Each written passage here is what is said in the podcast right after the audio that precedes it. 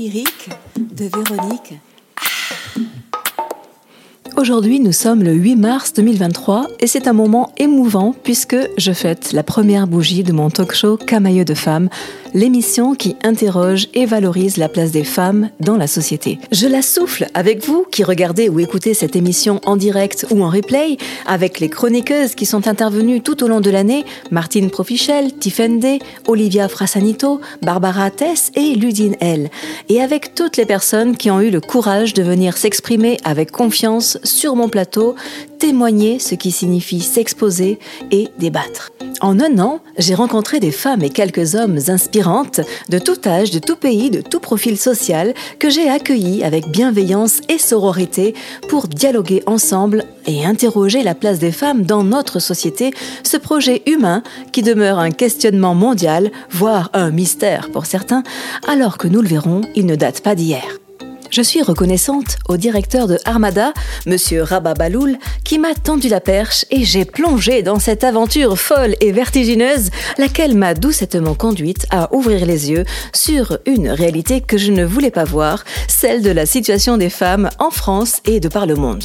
Je dois avouer avec humilité qu'à ce moment-là, j'étais totalement inconsciente, voire dans le déni, et c'est avec spontanéité et fraîcheur naturelle que j'ai ouvert la boîte de Pandore j'ai pris la claque de ma vie. À ma méconnaissance en tant que colonisée, je n'avais pas rencontré de discrimination en raison de mon sexe dans mon métier et je pensais que c'était un peu excessif que de parler d'inégalité.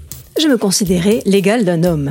Et je ne me posais même pas la question de savoir depuis quand les femmes ont un compte en banque, et j'imaginais que c'était aussi naturel que de voter. C'est dire à quel point j'étais désinformée.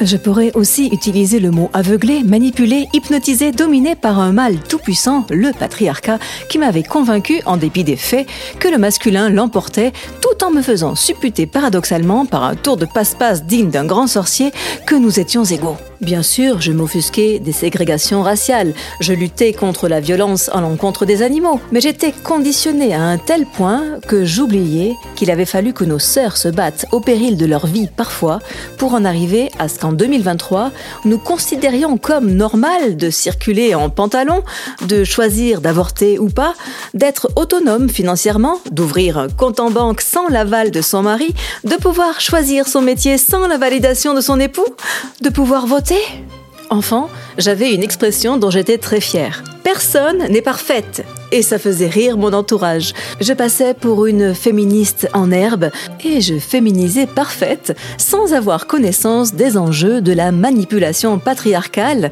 qui consiste à considérer le genre masculin soi-disant neutre comme noble alors que comme le documente Eliane Viennot dans son ouvrage Non, le masculin ne l'emporte pas sur le féminin, petite histoire des résistances de la langue française, il a conduit à l'exclusion des femmes de l'éducation et des lieux de pouvoir de création. Dans cette logique d'invisibilisation, les femmes qui ont construit notre pays, tout autant que les hommes, ont disparu de l'histoire de France. Effacées. on n'en parle pas. Ça n'existe pas. J'ai adoré rencontrer la pérille mortelle et les comptes à rebours de ma sœur de lutte, Tiffende, et j'ai observé à quel point elle a été harcelée en raison de son usage de la langue féminine universelle.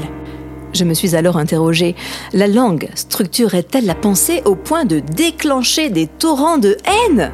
Mais qu'a donc touché de si profond Tiffende en la mettant toute à la féminine? Est-ce que de considérer que mille femmes et un homme sont beaux plutôt que belles me conditionnerait et pourrait induire à la longue qu'en tant que femme, je me minorise, me pense inférieure à un homme, voire me sabote au bénéfice d'un moins méritant? C'est pas à pas que j'ai découvert de nouveaux mots comme professeuse, peintresse, doctoresse, autrice, des mots qui font surligner mon correcteur et qui sonnaient au départ curieusement, mais qui désormais résonnent en moi comme une évidence. Ces mots qui ont été bannis de notre vocabulaire par volonté politique, celle de l'Académie française, alors qu'ils existaient dès le XVe siècle. Pourquoi vouloir éradiquer des métiers au féminin?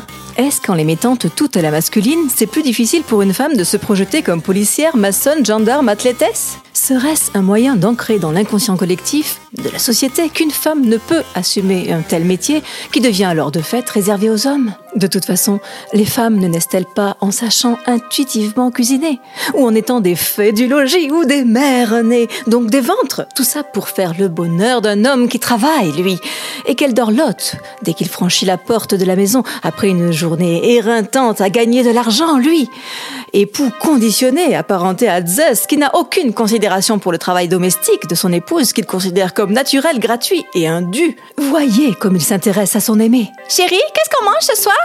Par exemple, selon vous, existait-il des femmes chevaleresses? Chevalier au féminin.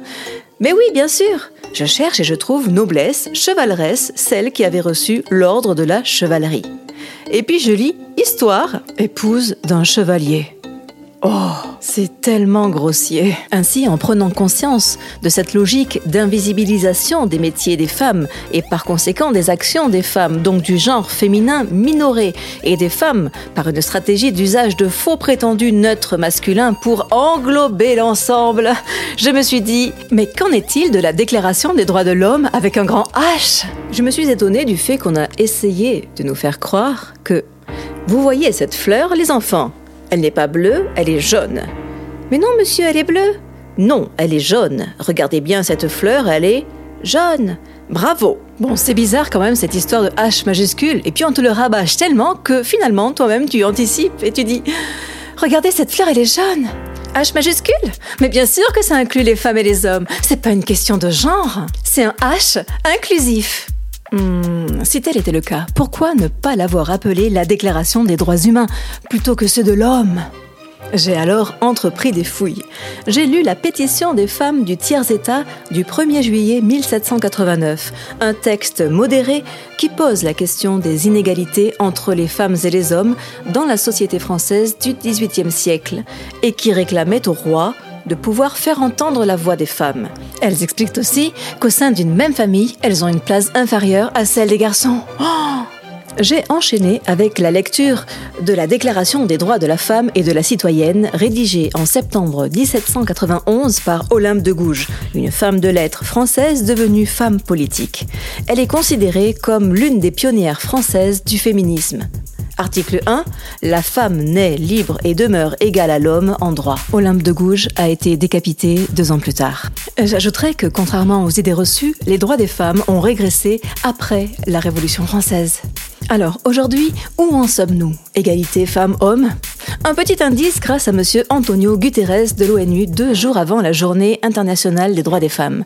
Il dit l'égalité entre les sexes s'éloigne de plus en plus. Elle est encore loin, pas avant 300 ans.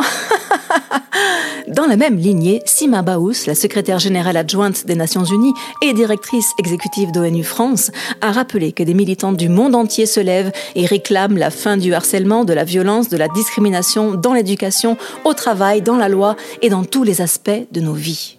Voilà où nous en sommes encore. Petite question et je n'ai pas la réponse. Découlerait-il du patriarcat qui positionne les hommes de par leur naissance au sommet de la pyramide, dans la toute-puissance, des violences domestiques, des viols, agressions, violences économiques et un nombre croissant de féminicides commis par des messieurs qui croient que leur amoureuse est leur chose et que si elle le quitte, aboutissement logique du raisonnement selon lequel le masculin déifié l'emporte sur le féminin, alors l'épouse, l'ex, doit mourir. Il l'assassine.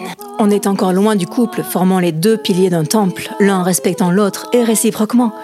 Qui a intérêt à opposer femmes et hommes? À qui profite cette division? Ne sommes-nous pas complémentaires? Unissons-nous, tendons vers la paix.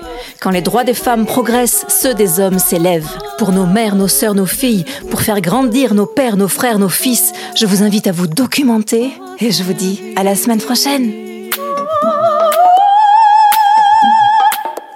La chronique, lyrique, de Véronique.